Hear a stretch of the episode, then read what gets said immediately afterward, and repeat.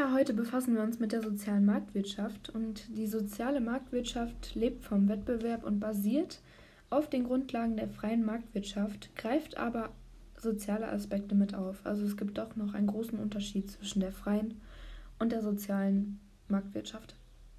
Nach dem Zweiten Weltkrieg wurde die soziale Marktwirtschaft zur neuen Wirtschaftsordnung in Deutschland und umgesetzt wurde dies von Ludwig Erhard. Das deutsche Modell wurde aber auch in vielen Ländern als Vorbild genommen. Ja, genau. Die soziale Marktwirtschaft weist viele Aspekte der freien Marktwirtschaft mit auf. Wie ich eben schon gesagt habe, basiert diese ja auf den Grundlagen. Und das sind zum Beispiel die Leistungsfähigkeit und Güterversorgung, das Prinzip Angebot und Nachfrage, dies sorgt für eine freie Preisbildung und auch die nachgefragten Produkte und abgesetzten Mengen werden bestimmt dadurch. Dann haben wir eine freie Berufs- und Arbeitsplatzwahl. Das heißt, jeder Mensch darf entscheiden, welchen Beruf und welchen Arbeitsplatz er wählt. Dann haben wir noch die Produktionsmittel. Die sind Privateigentum und dies ist wiederum in der sozialen Marktwirtschaft geschützt. Der Staat muss aber auch gewisse Rahmenbedingungen schaffen, das heißt zum Beispiel ein funktionierendes Rechtssystem, welches wir hier in Deutschland haben, Sicherheit in Form von Polizei, Militär und Gesetz, eine ausgebaute Infrastruktur, das heißt zum Beispiel ausgebaute Verkehrswege, ein funktionierendes Zahlungsmittel, sodass wir nicht mehr tauschen müssen wie im Mittelalter, und persönliche Freiheitsrechte, diese sind in Bereichen Gewerbe, Konsum, Vertrags- und Koalitionsfreiheit, wobei man aber sagen muss, dass Gewerbe, Konsum und Vertragsfreiheiten ein wenig eingeschränkt sind.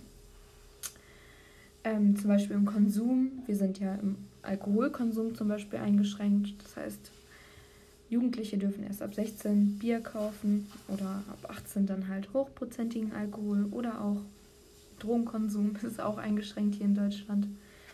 Wobei Alkohol ja zu den Drogen zählt, deswegen war das jetzt ein doppelt gemoppeltes Beispiel. Ja, bei der sozialen Marktwirtschaft greift der Staat natürlich aktiv in die Wirtschaft ein und bietet soziale Absicherung. Das ist auch nochmal ein großer Unterschied zur freien Marktwirtschaft. Da greift der Staat nicht aktiv in die Wirtschaft mit ein. Ja, wie sehen so welche Eingriffe des Staates aus, die ich gerade genannt habe? Da gibt es zum einen die Wettbewerbspolitik, die muss gefördert und gesichert werden. Und das geschieht durch staatliche Eingriffe, Gesetze und Kontrollen. Dadurch sollen Monopolbildungen und Preisabsprachen verhindert werden. Weil wenn es Preisabsprachen gibt, entsteht kein Wettbewerb und somit fällt das ganze System sozusagen auseinander. Ja, die Konjunkturpolitik ist noch ein wichtiger Aspekt. Durch eine aktive Konjunkturpolitik soll die wirtschaftliche Lage des Staates, also die Konjunktur, beeinflusst werden und Konjunkturschwankungen minimiert werden, um ein möglichst gleichmäßiges Wirtschaftswachstum zu schaffen, welches wichtig ist für die soziale Marktwirtschaft. Einkommens- und Vermögenspolitik gibt es auch noch.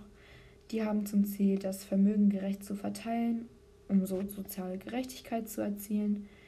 Zum Beispiel kann man da die Steuerklassen nehmen. Wir haben da ziemlich viele unterschiedliche Steuerklassen in Deutschland.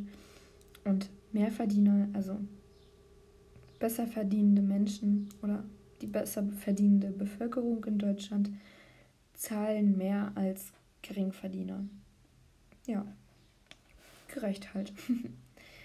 Dann gibt es noch die Sozialpolitik und die Sozialpolitik betreibt, wird betrieben, um Bedürftigen, die wirtschaftlich oder soziale Probleme haben, zu unterstützen.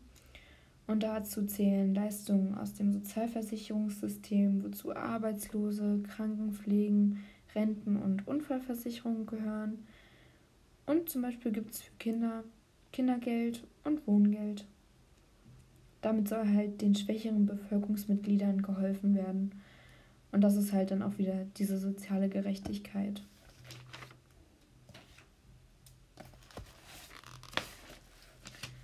Dann gibt es noch die Strukturpolitik für schwächere Regionen und Wirtschaftszweige. Gibt es natürlich auch Unterstützung, genauso für schwächere Bevölkerung. So halten zum Beispiel Regionen oder gefährdete Wirtschaftszweige wie zum Beispiel der Bergbau oder Landwirtschaft vom Staat Subventionen, um Arbeitsplätze zu schützen. Und dann gibt es noch die öffentlichen Unternehmen, das heißt Schulen, Universitäten, Krankenhäuser, Theater und Verkehrsmittel. Diese sind natürlich elementar wichtig für ein Land. Schule, Bildung, Universitäten, Krankenhäuser und deshalb werden sie zur Sicherstellung der Versorgung der Bevölkerung staatlich unterstützt. Weil gibt es keine Krankenhäuser oder Schulen, das wäre doof.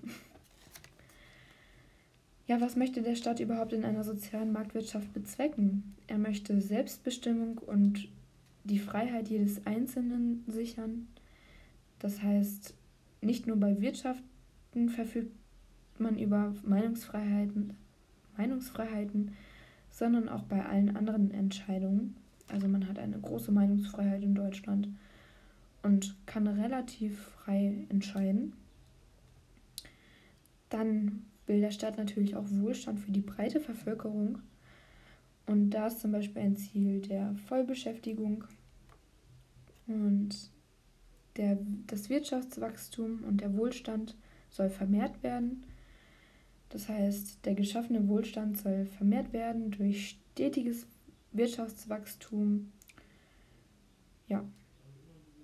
Dann noch die soziale Absicherung. Im Falle von Arbeitslosigkeit oder Krankheit sollen die Existenzen nicht gefährdet sein. Ja.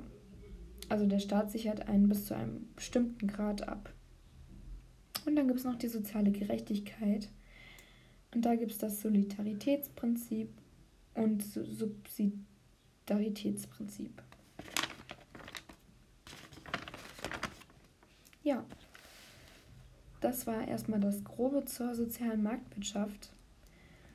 Und auf weitere einzelne Punkte gehe ich beim nächsten Podcast ein.